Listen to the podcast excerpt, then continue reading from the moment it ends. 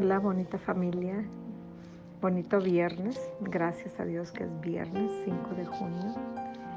Y hoy voy a pasar mi meditación en Hebreos. Voy a leer un poquito sobre Hebreos. Ayer que estaba en mi tiempo con Dios en la tarde, eh, cuando lo estaba leyendo como que empezó a hacer rema en mi vida. Rema, para los que no saben, es cuando la palabra de Dios tiene impacto en ti, cuando se vivifica. Y ayer esto reargulló mi corazón en cuanto al tema que les voy a leer. Y en Hebreos 3, del 12 al 19, pero realmente me voy a brincar. Y voy a empezar con el primero donde dice, por lo tanto, amados hermanos, cuidado, así, con admiración, cuidado asegúrense de que ninguno de ustedes tenga un corazón maligno e incrédulo que lo aleje del Dios vivo. O sea, aquí habla de asegurarnos. Asegurarte para asegurarte de algo, tú tienes que detenerte, que pensar, que analizar. O sea, que ninguno de ustedes les está hablando ahí a un grupo. Sin embargo, o sea, está hablando de ese corazón que no cree, y que lo pueda alejar de Dios. La verdad que en este mundo, o sea, nosotros podemos ver, yo soy generación baby boomer, y puedo ver cómo a través de las generaciones el Evangelio se ha ido diluyendo. Eh, con los pioneros, con la gente, con nuestros abuelos, el principal orgullo de la familia era el, su familia y el ser cristiano, su fe. El ir a misa, el ir a la iglesia, el ir a... Era como que el orgullo de ir todos juntos, todos bonitos, todos el vestido de domingo, para los que me están escuchando de mi generación, ¿verdad? Pero la siguiente generación, o sea, vienen después los, los baby boomers, después de los baby boomers vienen las generaciones más libres y empiezan a decir, no, yo no les voy a imponer, yo quiero que cada uno decida. Y en esa enseñanza de que cada uno decida sin tener un principio sólido en su vida, lo que ha sucedido es que generación tras generación el Evangelio se ha diluido, la fe en Jesucristo entre cada generación ha disminuido un 50%. O sea, si en los baby boomers se decía que el 70% o el 85% decía de que su fe era importante, en la siguiente generación se bajó al 60%, en la siguiente generación se bajó al 45%. Y se supone que ahorita, entre las nuevas generaciones, solamente un 12% o menos tiene su fe sólida en Jesucristo. Y aquí nos dice, asegúrense, por favor. Y entonces ese asegurarnos tiene que ver con nosotros, pero también tiene un poco que ver con que veamos a nuestro familiar directo, a nuestros hijos, a nuestros nietos. Les hemos transmitido nosotros la fe en Cristo, porque en los momentos de crisis, si no tenemos a Cristo en el corazón, va a ser muy duro. Y en el versículo 13 dice, adviértanse unos a otros todos los días mientras dure ese hoy. En estos tiempos de pecado, ese hoy que va a parecer un momento, que es el hoy, el momento en que tenemos todavía tiempo de encontrarnos con Cristo. Porque la Biblia dice que va a llegar un momento en que ya no va a haber tiempo, ya no vamos a poder voltear. Se acabó el tiempo de la gracia va a venir el tiempo del juicio. Entonces dice, adviértanse unos a otros para que ninguno sea engañado por el pecado y se endurezca contra Dios. El pecado nos separa de Dios y el enemigo ha venido a robar, a matar y a destruir y él está buscando a quién separar de Dios con pequeñas cosas. Pero dice, adviértanse. El advertirnos es entre los que nos amamos porque solamente alguien que te ama te puede decir las cosas que a su percepción están equivocadas. Y es obvio que nos cae mal, que no nos gusta que nos corrijan y menos sobre estas cosas que se consideran tan personales, tan íntimas. Pero tenemos responsabilidad, es nuestro legado espiritual. Una generación es responsable de la siguiente generación.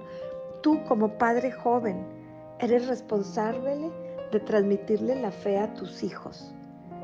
Nosotros fuimos responsables y posiblemente nosotros en nuestra libertad de no querer imponer cometimos un error.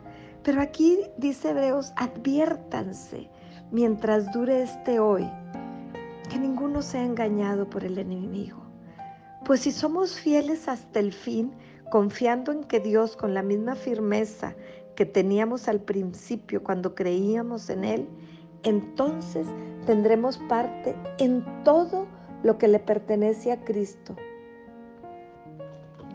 Esa es la promesa de que nosotros tengamos parte en todo. Jesucristo dijo, si tan solo creen en mí, si tan solo eso, podrían hacer cosas mayores.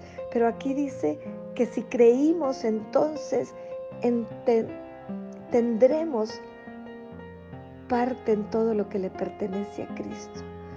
Cuando oigan hoy su voz, no endurezcan el corazón como lo hicieron los israelitas, que después ellos tenían todo, escuchaban eh, prácticamente Dios los cuidaba en el desierto, los alimentaba, no se gastaba su zapato, tenían todo, tenían la promesa de la vida eterna. Sin embargo, endurecieron su voz y esa generación no pasó, pasaron solamente los más jóvenes. Así que hoy es tiempo de pensar tú como padre joven que tienes a tus hijos y que todavía puedes moldearlos, y no me refiero a moldearlos y a imponerles, sino enséñales el amor de Dios. Si tú los enseñas a amar a Dios y a tener a Dios por primer lugar en su vida, todas las cosas vendrán por añadidura. Enséñalos, es tu responsabilidad el, instruir al niño en el camino que debe de andar. Y es responsabilidad de los padres también. Si vemos que no están en el camino, dar testimonio de lo que es el amor de Cristo, que a nosotros no nos mueva el querer ser más amigos, que no violemos nuestros principios en Cristo para poder ser amigos, sino que mantengamos nuestros ojos puestos en el autor y consumador de todas las cosas. En Hebreos 4 dice, todavía sigue vigente la promesa que hizo Dios de entrar en su descanso. Hermanos, esa promesa es para nosotros. Y estamos a, punto, estamos a un brinquito de poder llegar a esa promesa. Pero fíjense lo que dice. Debemos temblar de miedo ante la idea de que alguno de ustedes no llegue a alcanzarlo. Temblar de miedo ante la idea de que un hermano de sangre está en un camino que le impida alcanzarlo. Temblar de miedo al ver que nuestros hijos llegan a una vida tan mundana, tan lejos de Dios, que podrían no alcanzarlo. Temblar de miedo ante nuestros hijos pequeños que vemos que su rebeldía se está saliendo de control y que nosotros no estamos instruyéndolos en el camino. Una generación es responsable de otra. Y aquí lo que nos están diciendo, Jesús es superior a, a, Moisés y si nosotros ponemos los ojos en Jesucristo y creemos en sus promesas y nos aseguramos advertimos a otros mientras todavía es tiempo de que ninguno sea engañado de pecado.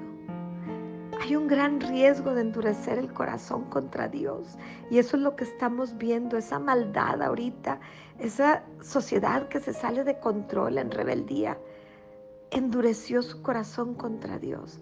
Pero para nosotros tenemos que ser fieles hasta el fin. Y entonces tendremos parte de todo lo que le pertenece a Cristo.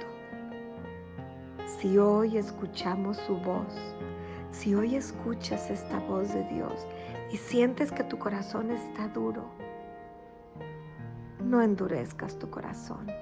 Que nuestra oración sea de que el Señor venga y nos haga un trasplante de corazón.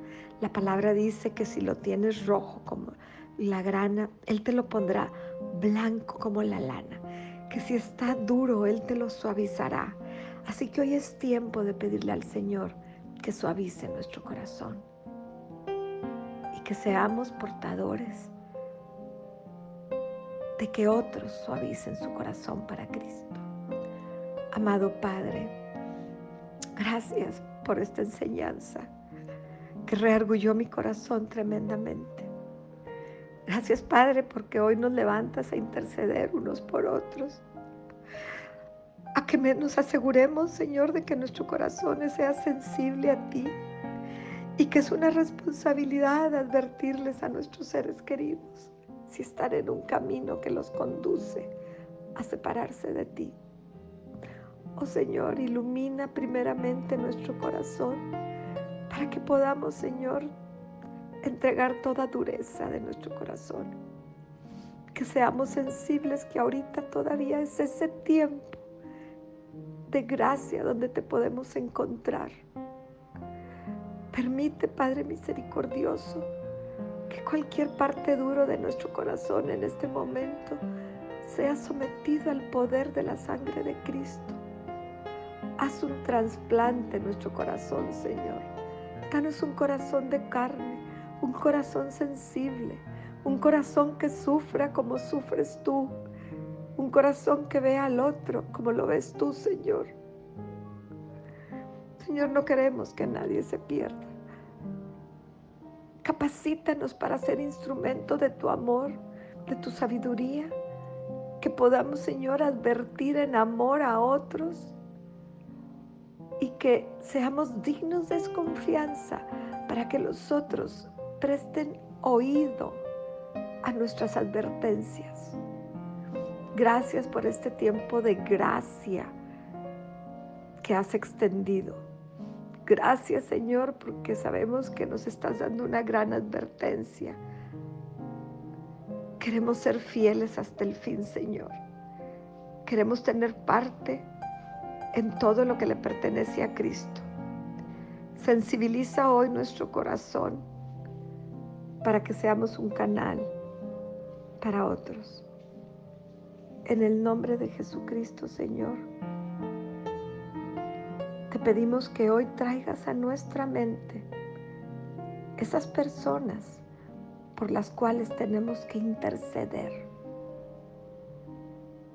Pero también trae a nuestra mente, Señor, esas personas que hoy están perdidas y ha sido nuestra responsabilidad que ellos hayan endurecido el corazón hacia ti. Y si hoy eres padre joven, Pide sabiduría a Dios para que te ayude a instruir a tus niños en el conocimiento y la revelación de Cristo, para que ellos sepan el camino que deben andar, entendiendo, querido Padre de familia joven, que Jesucristo es el camino, es la verdad y es la vida. Gracias Señor.